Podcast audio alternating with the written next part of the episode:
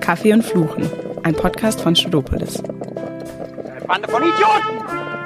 Da kommt jemand angeschissen und provoziert mich einfach, weil er in irgendeinem Laden engagiert ist, bei mir ein Interview zu machen.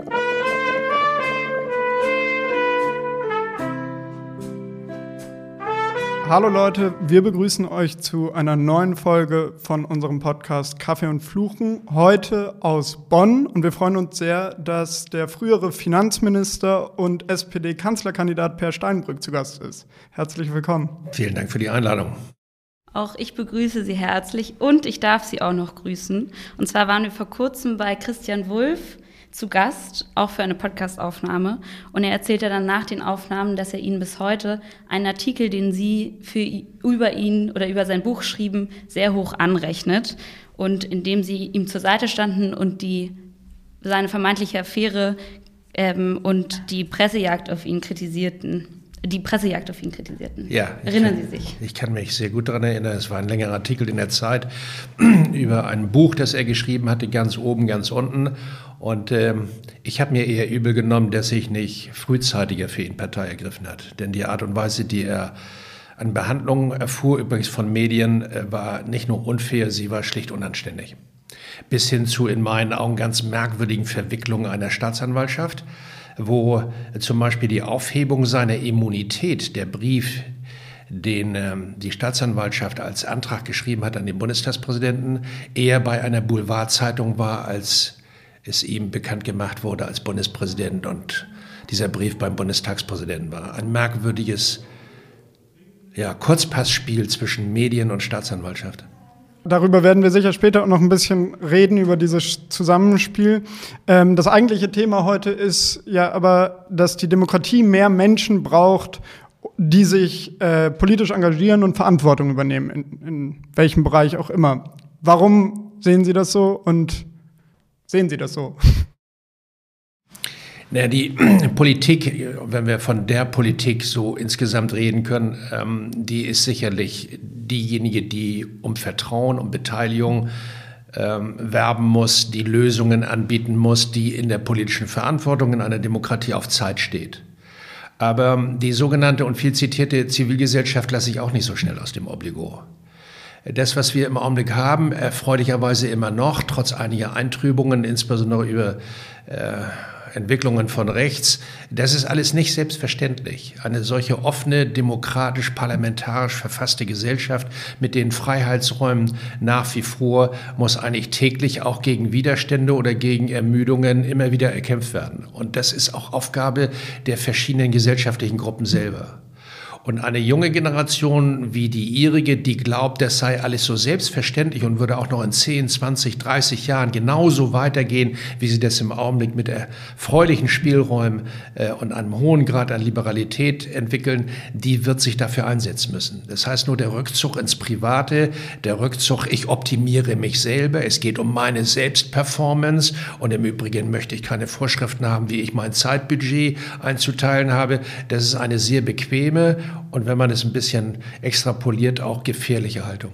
Sehen Sie uns so, dass wir uns gerade eher nur so auf die Klimafrage zum Beispiel beschränken, aber gar nicht sehen, dass wir, dass wir die politische, unsere politische Verantwortung darauf richten müssen, dass wir das erhalten, was gerade in der Demokratie, in der wir gerade leben? Nein, ich finde das Engagement für die Klimafrage äh, absolut richtig und notwendig. Äh, führt bei mir auch zu einer gewissen Bewunderung, denn sie entscheiden oder engagieren sich dort in einer Frage, die für ihre Generation und für die Generation eines Tages meiner Enkelkinder eine enorme Rolle haben wird. Aber ich habe den Eindruck, dass ein Teil jedenfalls der jungen Generation zögert, sich zu engagieren in sagen wir, Organisationen, auch in Parteien oder in Gruppen, weil sie den Eindruck haben, sie würden dort ähm, fremdbestimmt oder sie könnten da nichts einbringen oder äh, da machen sowieso die älteren äh, äh, alten weißen Männer das, was sie wollen und sie kommen dabei gar nicht zum Zug und den, den Eindruck halte ich für falsch. Und es wirkt auch oft nicht cool. Also das Gefühl haben wir, dass das Engagement in Parteien oft nicht cool oder hip ist. Ja, nun muss ich selbstkritisch zugeben, dazu tragen die Parteien auch selber bei. Also äh, einige Parteien, insbesondere meine eigene, die drohte mal eher zur AG 60 plus zu werden, mit einem Anteil der jungen Generation, der nur noch verschwindend gering ist. Äh, und ihre Rituale und ihre Organisation ist auch nicht sehr einladend für junge Leute. Also äh, ich habe einige gesprochen, die sind das erste Mal in einer Ortsvereinssitzung oder Ortsverbandssitzung der CDU oder der SPD SPD gewesen, sind anschließend schreiend rausgelaufen. Nach dem Motto, dass sie erstmal zurückgesetzt wurden, äh, nun arbeite hier erstmal ein paar Jahre mit und stell dich hinten an und ähm, sei nicht so keck. Ähm, das sind dann alles Maßregelungen, die auch nicht sehr einladend sind von den Parteien.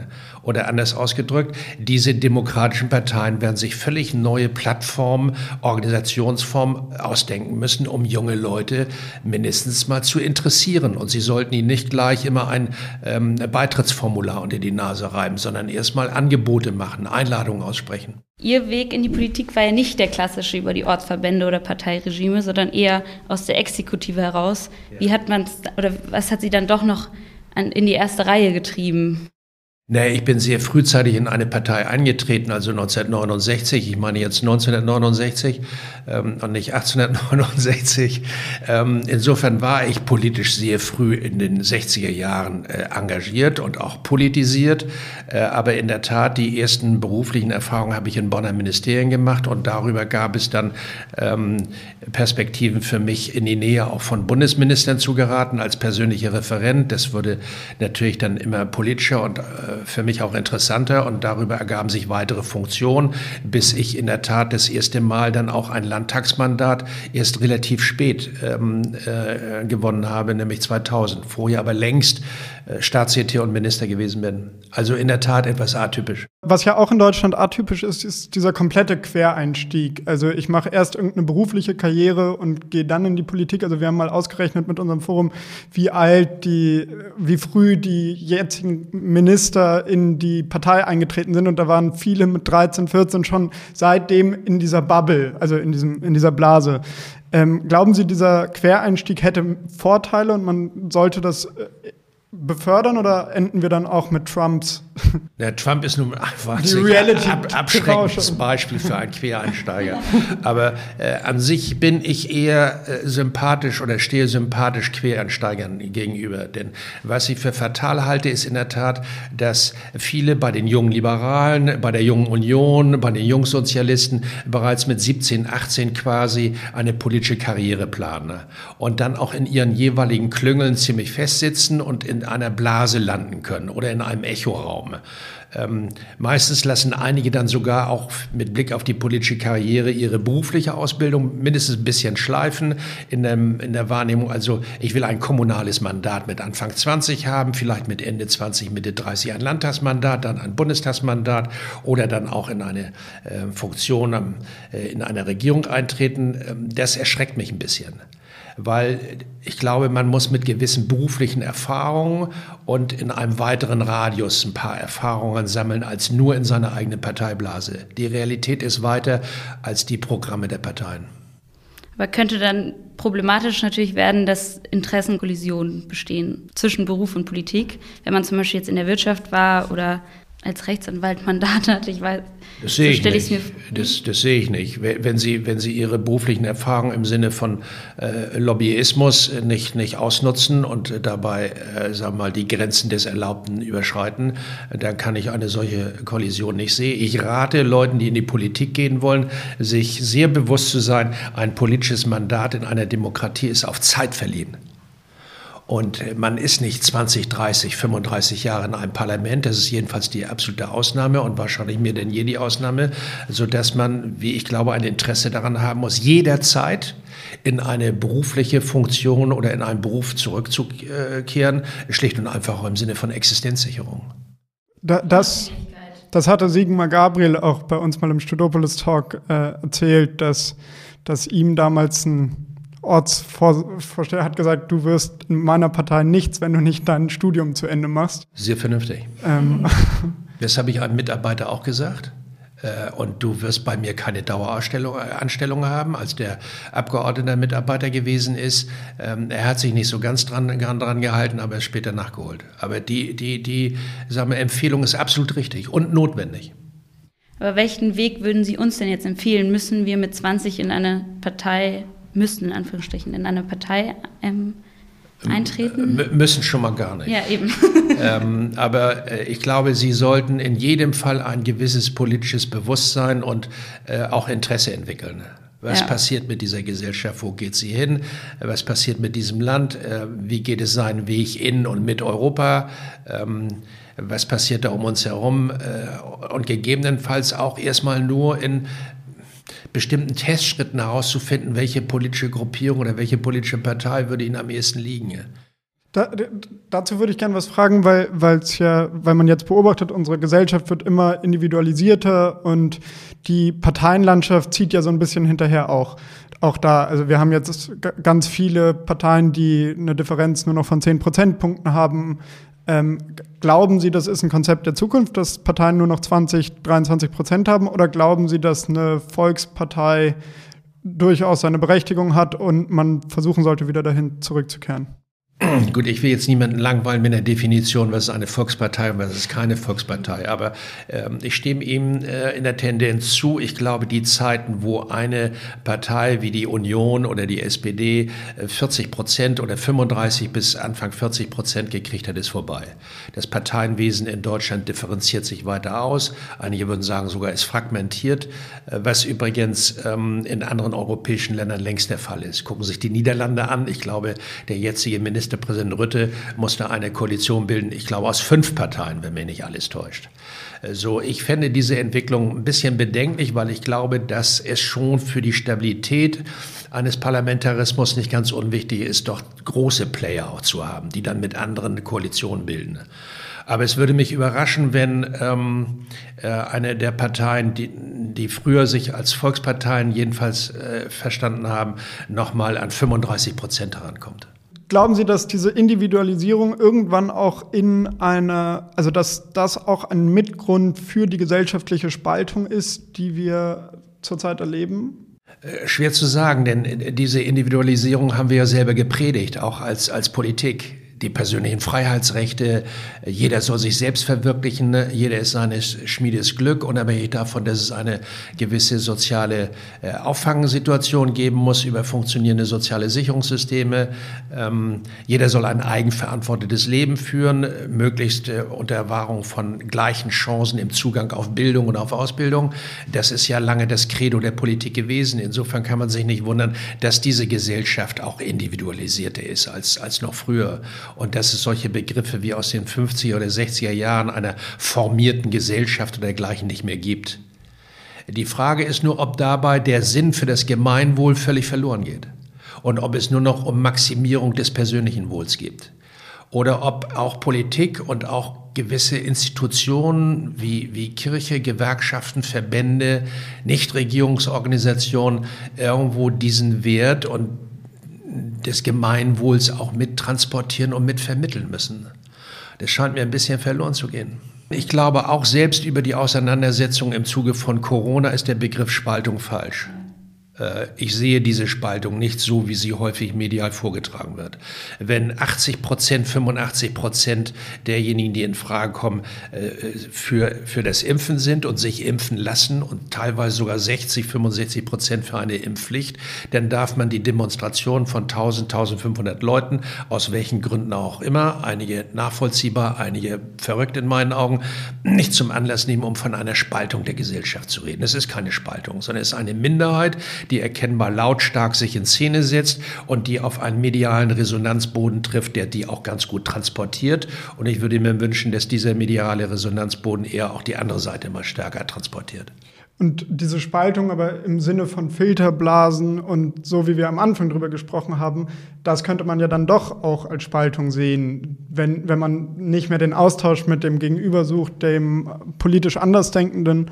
Also wir haben irgendwie die Erfahrung gemacht, dass oft ähm, ich mich nur noch in meiner eigenen Blase bewege und dadurch gar nicht mehr dem anderen Argument. Also das merkt man ganz doll bei der Klimafrage, habe ich das Gefühl, so ein Generationenkonflikt, ähm, dass man gar kein Verständnis für, also dass Fridays for Future kein Verständnis für Arbeiter in der Lausitz hat und andersrum, dass das so, ein, so eine Unkenntnis an, an sich nicht kennen dass das eine Spaltung ist? Oder ja. wenn Sie den Begriff Spaltung nicht mögen? Nein, den, den Begriff Spaltung bezog ganz generell, sagen wir, auf einen, ähm, fast hätte ich gesagt, soziologischen Tatbestand. Driftet diese Gesellschaft vollständig auseinander? In meinen Augen nein. Und jede historische Analogie, weil ich gerade wieder eine gehört habe, bezogen auf die Weimarer Republik, halte ich für falsch.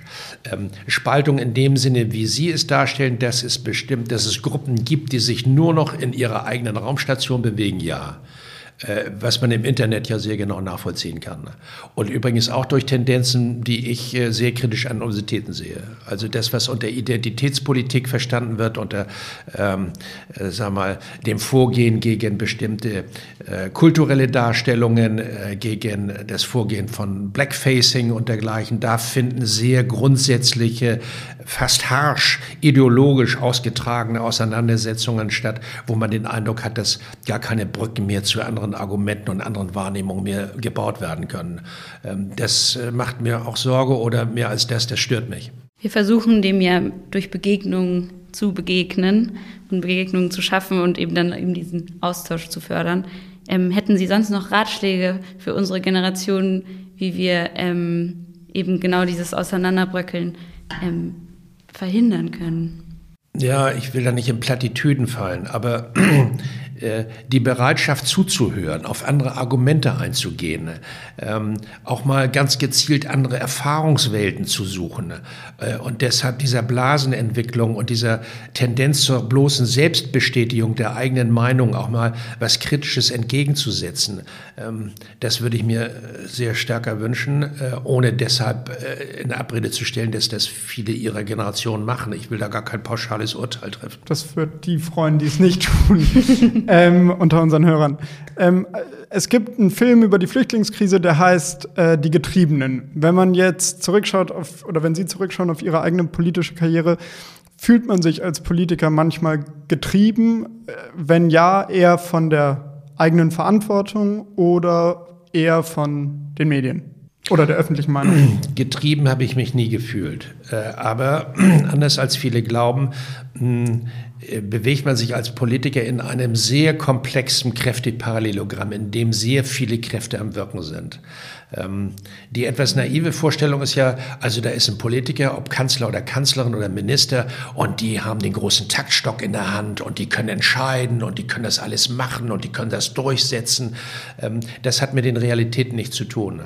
sondern in diesem Kräfteparallelogramm wirkt ihre eigene Partei, ein Koalitionspartner, der Föderalismus, Kirchen, Gewerkschaften, Wirtschaftsverbände, ähm, Wissenschaft mit ihren Hinweisen. Also sie treffen in einer Gesellschaft, wie wir sie haben, auf ein, auf ein Umfeld, das sehr stark geprägt ist, auch von anderen Gruppen, mit eigenen, völlig legitimen Zielsetzungen weshalb sie niemals sagen können in einem, als, als Politiker, also jetzt mache ich hier den Durchmarsch. Äh, oder diese häufig zitierte Basta-Politik. Das funktioniert nicht sondern sie müssen schon austarieren zwischen den verschiedenen Gruppen, mit denen sie es zu tun haben und den damit verbundenen, wie ich gesagt habe, legitimen Interessen, sich dann eine eigene Meinung bilden. Dafür müssen sie Mehrheiten gewinnen. Mehrheiten gehören dazu. Wenn sie Mehrheiten gewinnen wollen, dann müssen sie Kompromisse machen.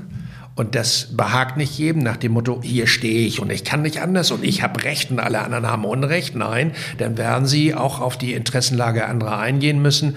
Das ist das politische Geschäft. Das führt nun in der Wahrnehmung vieler, ja, also dieses Gesellschaftssystem ist ja dann auch in Krisensituationen nicht so durchsetzungsfähig. Autoritäre oder sogar diktatorische Systeme können das viel besser. Ja, kann ich nur sagen, wollt ihr den Rest dieser autoritären und diktatorischen Systeme auch haben? Und dann lautet die Antwort nein. Und wie kann man es dann effizienter machen? Oder geht das nicht? Es ja, äh, also ich, ich, das, was ich auch gerade erlebe mit Blick auf das Thema Impfpflicht ähm, in einschlägigen äh, Institutionen und plötzlich einen bayerischen Ministerpräsidenten äh, wie eine lose Kanone an Deck sehe, obwohl er das Gesetz mit verabschiedet hat im Bundesrat, das ist ein Ausweis, dass dieser deutsche Föderalismus im Augenblick verrückt spielt in seinem Krisenmanagement. Das ist kein guter Ausweis für ein Krisenmanagement in einer Pandemie, wie wir sie im Augenblick haben und sorgt ähm, bei einer großen Mehrheit der Bevölkerung ja auch für einen ziemlichen Unmut. Zu Recht. Wie ihr wisst, sind wir ein sehr junger Podcast und können jede Unterstützung gebrauchen. Deshalb würdet ihr uns einen riesen Gefallen tun, wenn ihr uns in eurem Freundes- und Bekanntenkreis teilt, wenn ihr eurer Familie davon erzählt, wenn ihr uns zum Beispiel in WhatsApp-Gruppen schickt, uns auf Apple Podcasts bewertet und kommentiert oder auf anderen Streamingdiensten folgt. Das würde uns sehr weiterhelfen und auch sehr freuen. Vielen Dank. Und welche Kraft man kennt ja das, äh, den Grundsatz des freien Mandats jetzt beim ähm, Abgeordneten, dass er nur seinem Gewissen unterworfen ist. Aber welche Kraft wirkt dann am meisten der öffentliche Druck, politische, also Entscheidungen zu treffen oder eben dann doch die, ähm, die politische Verantwortung, die man trägt oder diese ganzen ähm, Komponenten, die da einwirken, die Sie gerade genannt haben? Also Gewissensentscheidungen haben Sie in der Politik selten. Jemand, der damit angibt und sagt, also die und die Frage ist auch eine Gewissensentscheidung, ist Bullshit. Erinnern ist Sie sich an eine in Ihrer Laufzeit? Niemals an eine Gewissensentscheidung. Auch Sondern, nicht, wenn man Soldaten in Kriegsgebiete schickt? Das war in meinen Augen auch keine Gewissensentscheidung, sondern eine schlechte politische Abwägung. Ist es richtig, ist es falsch? Äh, und häufig stellt man fest, dass man auch falsch entschieden hat.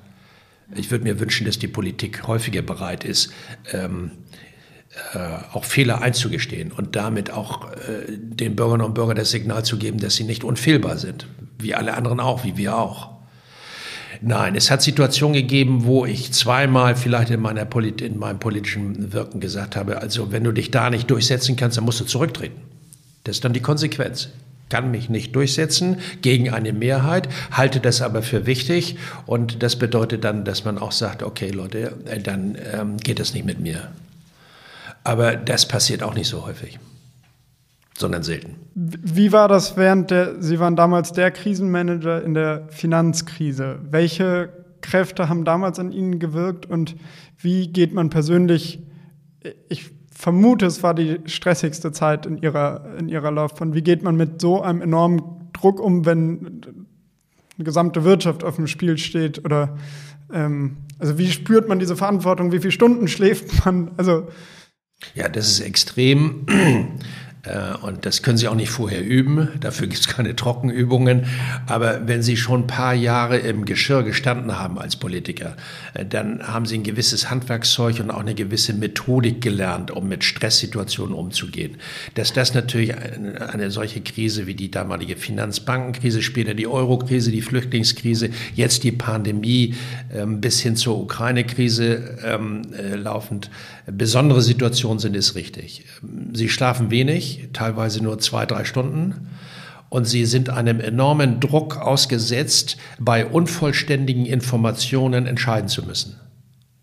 Das ist das, was mich stört, wenn zwei Monate oder vier Wochen später jemand dann den pädagogischen Zeigefinger äh, äh, rumwedelt und sagt, die hätten das oder das machen müssen, aber selber der konkreten Situation nicht ausgesetzt gewesen ist. Nochmal, bei unvollständigen Informationen oder bei sich ständig ändernden Informationen Entscheidungen zu treffen, von denen sie wissen, dass sie eventuell in 24 Stunden oder in 48 Stunden revidiert werden müssen. Bei der Finanzkrise ist es nun so gewesen, das war kein rein innenpolitisches Thema, sondern da hatten sie es dann auch noch mit internationalen Partnern, mit der Europäischen Zentralbank zu tun, mit der amerikanischen Zentralbank, mit einem amerikanischen Finanzminister und mit einer sehr breiten internationalen bis nach Asien sich hinziehenden Bankenszene. Und das macht es dann natürlich umso stressiger, weil sie ständig am Telefon sitzen oder zu Meetings müssen oder ähm, sich abstimmen müssen. Einerseits mit ihren Kollegen, insbesondere in Europa, in der Eurozone, aber auch mit den Amerikanern.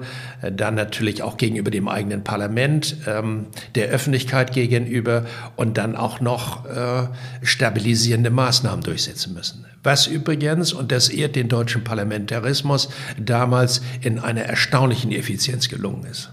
Innerhalb von vier Wochen ist das damalige Finanzmarktstabilisierungsgesetz von den Verfassungsorganen dieser Republik verabschiedet worden. Das ist ein Beispiel, wie Krisenmanagement funktionieren kann. Das ist das Verdienst dieses Parlamentarismus. Von wegen, das kann nur eine Diktatur. Eben, äh, das ist das Gegenbeispiel gewesen, äh, wie äh, Bundestag, Bundesregierung und Bundesrat sehr schnell in der Lage gewesen sind, etwas zu tun, was den Bankensektor in Deutschland und damit insgesamt natürlich dieses Bankensystems als Teil eines internationalen Bankensystems doch maßgeblich stabilisiert hat. In letzter Zeit gab es auch immer wieder öffentlich-rechtliche Dokumentationen, ähm, die uns mit hinter die Kulisse ähm, der Politik nehmen, jetzt zum Beispiel die Koalition Koalitionsverhandlungen. Ähm, schauen Sie solche Dokumentationen an? Ja, die letzte Dokumentation, die ich mir angeguckt habe, war eine glänzende über den Sturm des Kapitols am 6. Januar des letzten Jahres. Eine hervorragende Dokumentation. Habe ich auch gesehen. Also super. Und, und, erschreckend, absolut erschreckend. Weil, so, weil wenig kommentiert wird. Es wird wenig kommentiert, die aber die Bilder sprachen für sich genau. und das ganze Ausmaß äh, ist deutlich geworden, was da stattfand. Und äh, ähm, anschließend hat man nicht nur kalte Füße, sondern einen ziemlichen Frost in den Knochen, dass so etwas passieren kann. Ja. Diese amerikanischen Verhältnisse waren mit der Auslöser unserer Gründung von diesem Forum, weil wir gesagt haben, man muss irgendwie. Jetzt, jetzt Sie sehr. Allerdings Symbi, Symbiosi, Symbiosin. Allerdings. Sie meinen welche Symbiose oder? Allerdings macht das keine Sympathie mit meiner folgenden, meiner Folgefrage, denn die Dokumentationen, von denen ich rede, spielen auf einen neuen Politikstil ab, der eher romantischer klingt, als wir es kennen. Also kein keine Durchstechereien, keine Nachtsitzungen und Politik auf Augenhöhe. Ist das zu romantisch gedacht oder? Nein, also ich glaube, dass die Koalitionsverhandlungen, die wir jetzt gerade erlebt haben, mit Blick auf die jetzige Bundesregierung, also äh, SPD, äh, Grüne und FDP, die haben sich wohltuend unterschieden von den Koalitionsverhandlungen 2017 weil die nicht von Durchstechereien, nicht im ständigen Bandenbillard mit der Presse abliefen. Die haben alle nicht gequatscht, die waren sehr diszipliniert. Ähm, sie haben äh, nicht vollmundig was angekündigt, äh, was dann anschließend wieder revidiert werden musste. Äh, das ist ein Paradebeispiel, dass Politik gelegentlich auch nicht vollständig transparent sein soll, sondern die Zeit und den Raum haben muss, sich auch abzustimmen und dann mit einem Ergebnis auch ähm, die Bürgerschaft zu informieren. Glauben Sie, dass sich so ein Politikstil, der eben, es gibt so eine Serie über die jungen, äh, frisch gewählten Abgeordneten, die heißt, glaube ich, die Gewählten auch in der ARD, ähm, und die, also Lars Klingbeil und so, die, die sagen dann, wir, wir wollen nicht mehr nachts ewig sitzen, weil dann werden die Entscheidungen nicht besser und Nachtsitzungen sind von gestern und wir haben ab, früh Feierabend gemacht und so. Glauben Sie, das ist etwas, was sich durchsetzen kann oder muss der Politiker feststellen, dass äh, Work-Life-Balance gibt es nicht? Also ich würde mir wünschen, dass es sich durchsetzt. Ich halte die Haltung für sehr vernünftig. Es entspricht absolut meinen Erfahrungen. Äh, ich kenne mehrere Koalitionsausschusssitzungen, wo ich bis zwei Uhr gesessen habe oder Sitzungen von Ministerräten in, in, in, in Brüssel, wo man bis drei Uhr gesessen hat äh, und äh, anschließend ähm, dann nach wenigen Stunden Schlaf schon wieder irgendwie up-to-date sein musste. Ich würde es mir wünschen, ob es in jedem Fall durchsetzbar ist, wenn man es mit sehr zugespitzten Situationen hat, wage ich zu bezweifeln. Aber wenn das dann die Ausnahmen sind, finde ich es gut. Fair enough.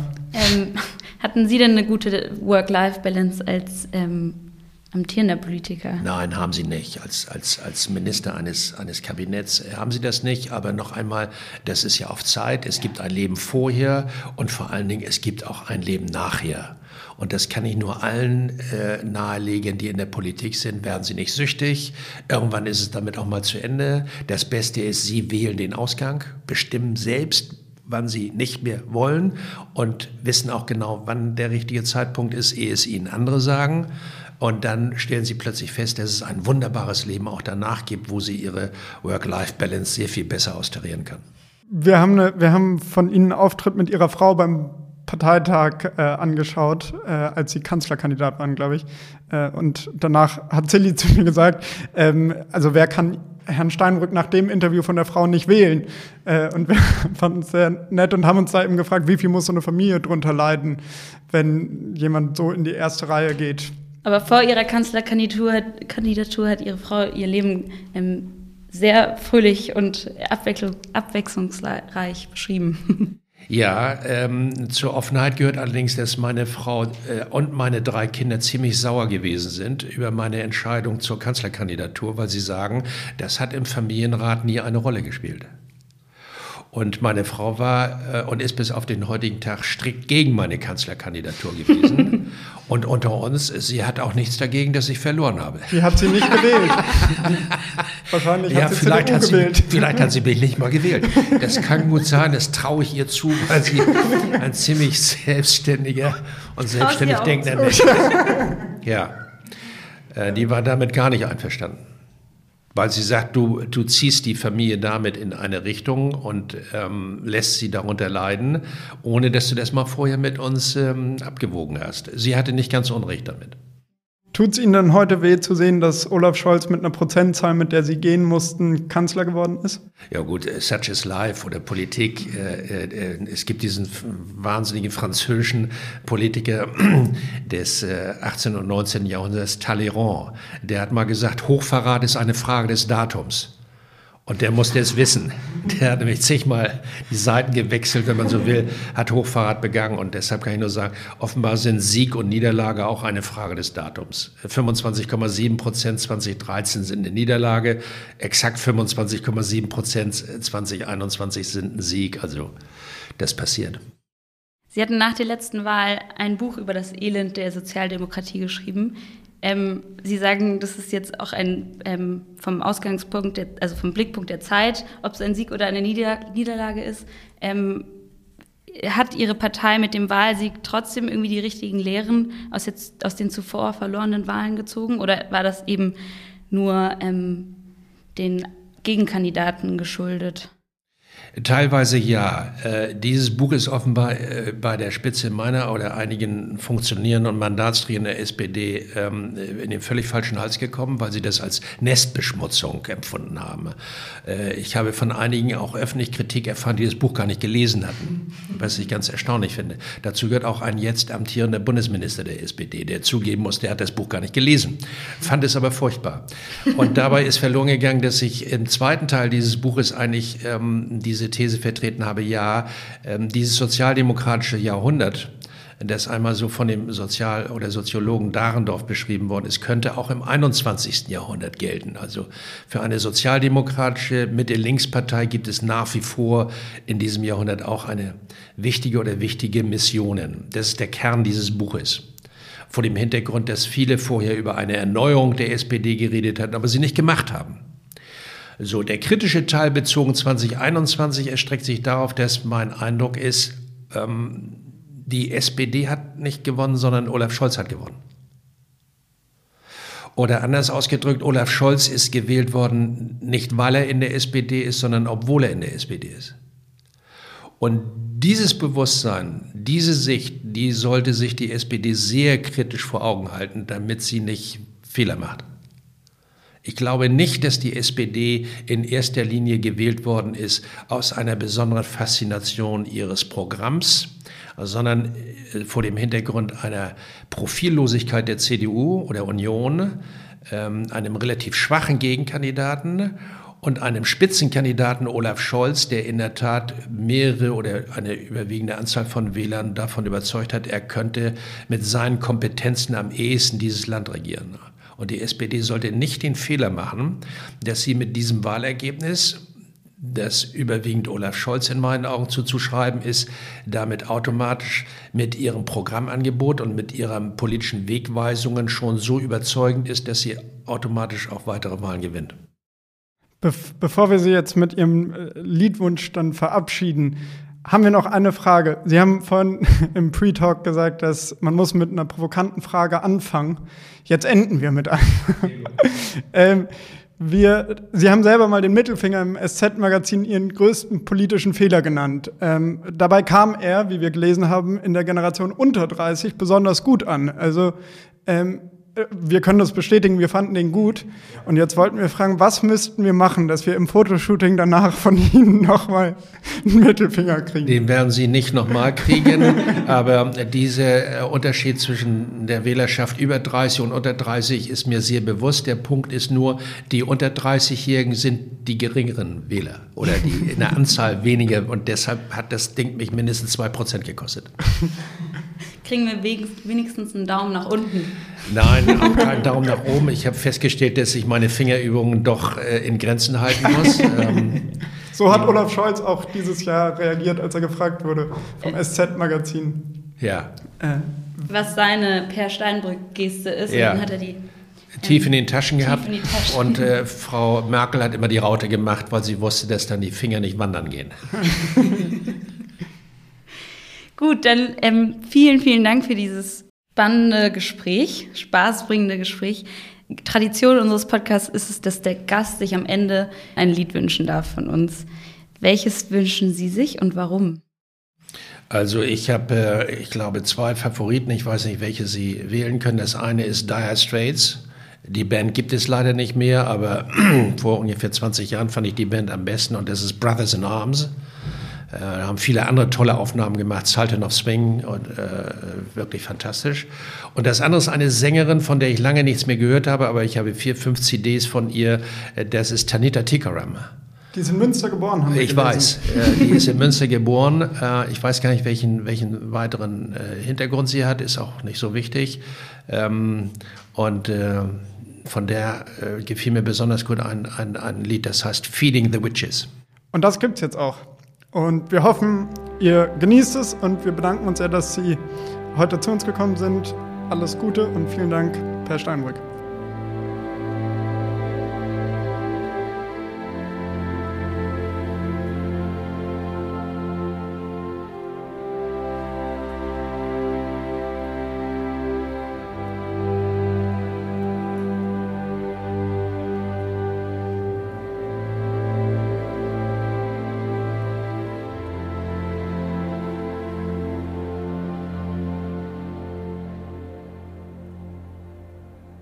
If I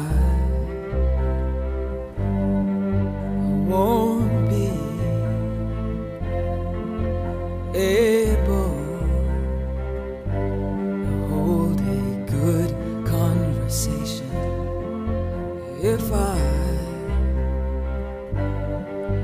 feel big and ballooning, if I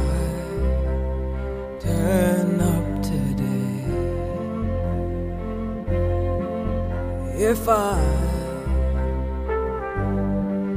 I can't be appreciated, I won't be appreciated at all. And if I look red and confusing, well, I am more of